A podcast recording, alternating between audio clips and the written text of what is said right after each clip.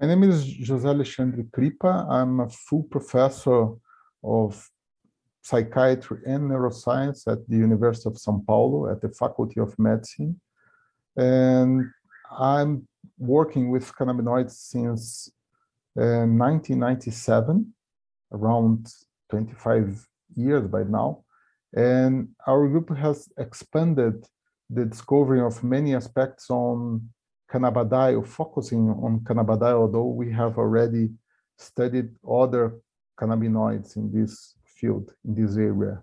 First of all, Doctor, uh, tell us how did you get involved with, with the cannabis plant, uh, with the research about it? How did you start uh, working on this field? Actually, Brazil has a pedigree on studying cannabinoids since 70s. And my supervisor here at the university uh, was Professor Antonio Zuardi, that was the person who discovered the opposite effects of THC and CBD in, in 1980.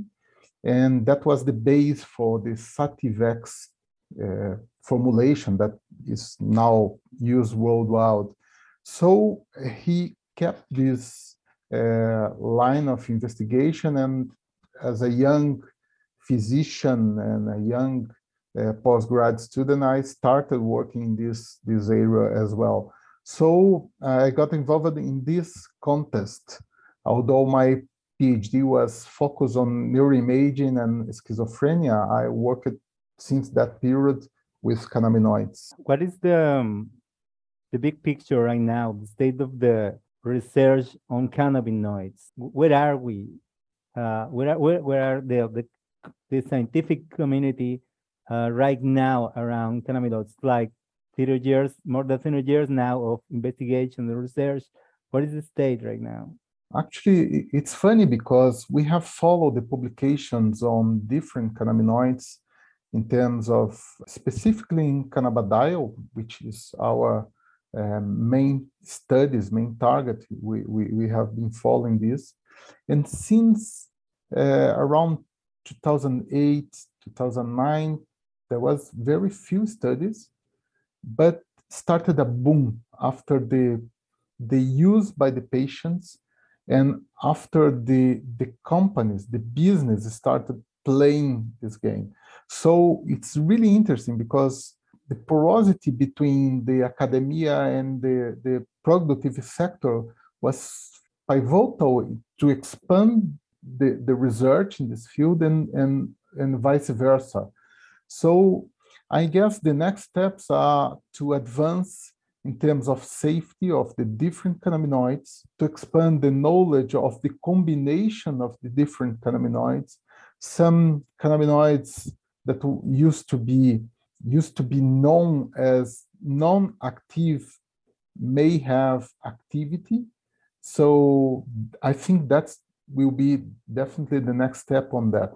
So I do believe that uh, after discovering the endocannabinoid system, which is a new target for different conditions like pain, and neuropsychiatric uh, uh, disorder, oncology, we will have a new avenue to study and to, to become part of the, the, the arsenal for the physicians to treat and to, to bring quality of life for the patients. You've been working on research around cannabidiol or CBD. This cannabinoid is perhaps the most popular right now. Uh, there's a lot of talking about, there's a lot of products in different countries there are there are some countries making regulatory frameworks to allow patients and consumers get access to CBD cannabidiol. What what are the most recent discoveries around this this substance? For the very first time, time discovered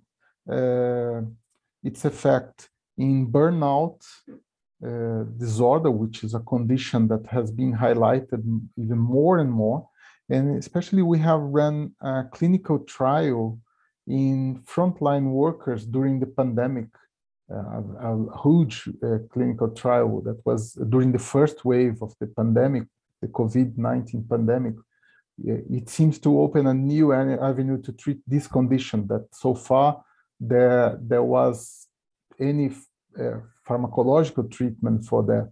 In addition to that, we have, uh, for the very first time, discovered its potential effect in Parkinson disorder in some different aspects of pain, not all pain, but some aspects of pain. We have just concluded a study in, in social phobia, which is an anxiety disorder. And in, the, in such advancement, it seems to, in the nearby future, it seems to, in, in any kind of uh, oncology treatment, maybe cannabidiol will be part of the arsenal posed to not only to reduce the side effects of the standardized uh, treatments like the chemotherapy, but also in addition to the treatment of oncology itself. The challenge actually, both in cannabidiol and other cannabinoids, is to advance in terms of the mechanisms of action and to know its safety, the dose, and also the efficacy, the level of efficacy of these compounds. In terms of science, I think that's the, the, the way we have to deal with. Why is important for uh, researchers, for scientists to have uh, le legal frameworks in every country to, to work around cannabis and its, its cannabinoids? It's really important because, for instance, in Brazil, we have a big struggle in 2015 because uh, cannabidiol, for instance, which is a non-psychomimetic compound of cannabis sativa, was a big struggle uh, with the, the parliament, the Brazilian Congress, with the law system to teach them that cannabidiol was not uh, a compound that was used to be classified as heroin, cocaine, for instance.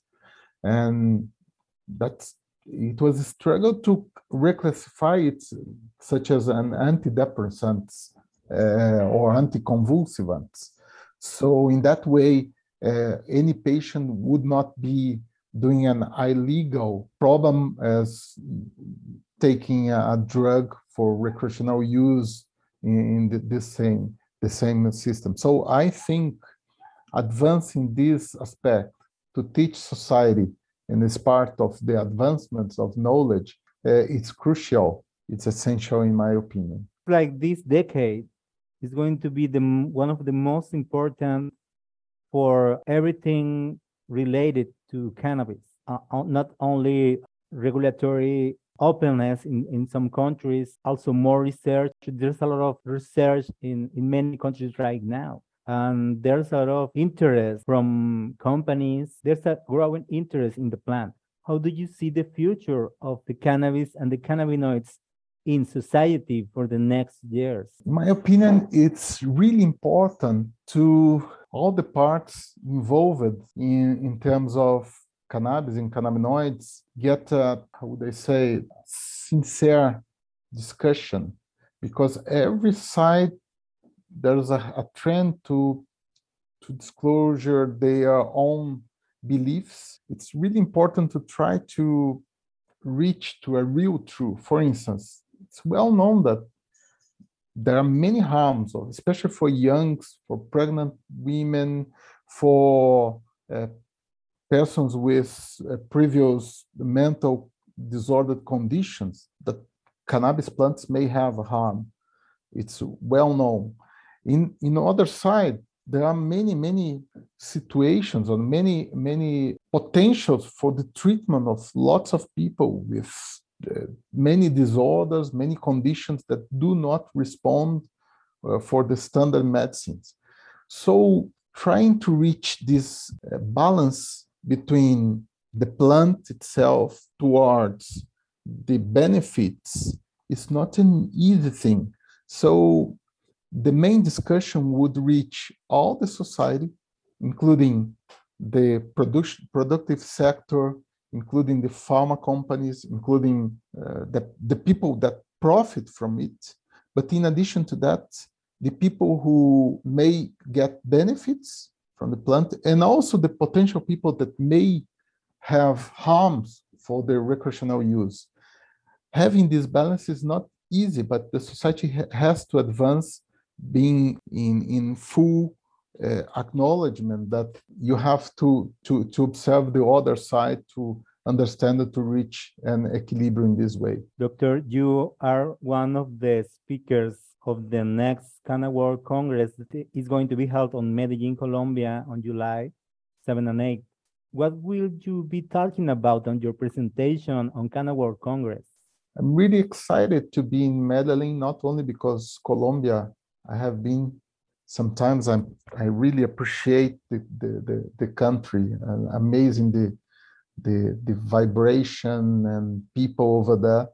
But in addition to that, because I will uh, present for the, the participants an overview how does cannabidiol move from an inactive compound to a medicine with a wide uh, mechanisms of action, a medicine that can uh, work for many, many different conditions. In addition to the potential for the business and the transformation that are necessary in terms of this particular this com compound, which seems to be right now one of the most important cannabinoids in this this area. Well, is there something else you would like to add to this interview, Doctor? I think uh, I would like to highlight again that it's really, really important the patients, the physicians, the scientists, but it's really important also, I think the main target of the conference or the, the, the, the, the Congress for the business side, but it's really important in addition to the profit to give an overview of the importance of the, the, the, business side because the business side working together with the scientists working together with the ethical aspects would be uh, and and the necessities not only the necessities but also with the the, the importance of of the safety of of, of all cannabinoids. Is really important to to be working all together. That's why we reach a better society. And that's what I truly believe in this field. Well, thank you for your time, Doctor. Thank you very much. It was a pleasure, and I welcome everybody and see you in Medellin in July. See you there.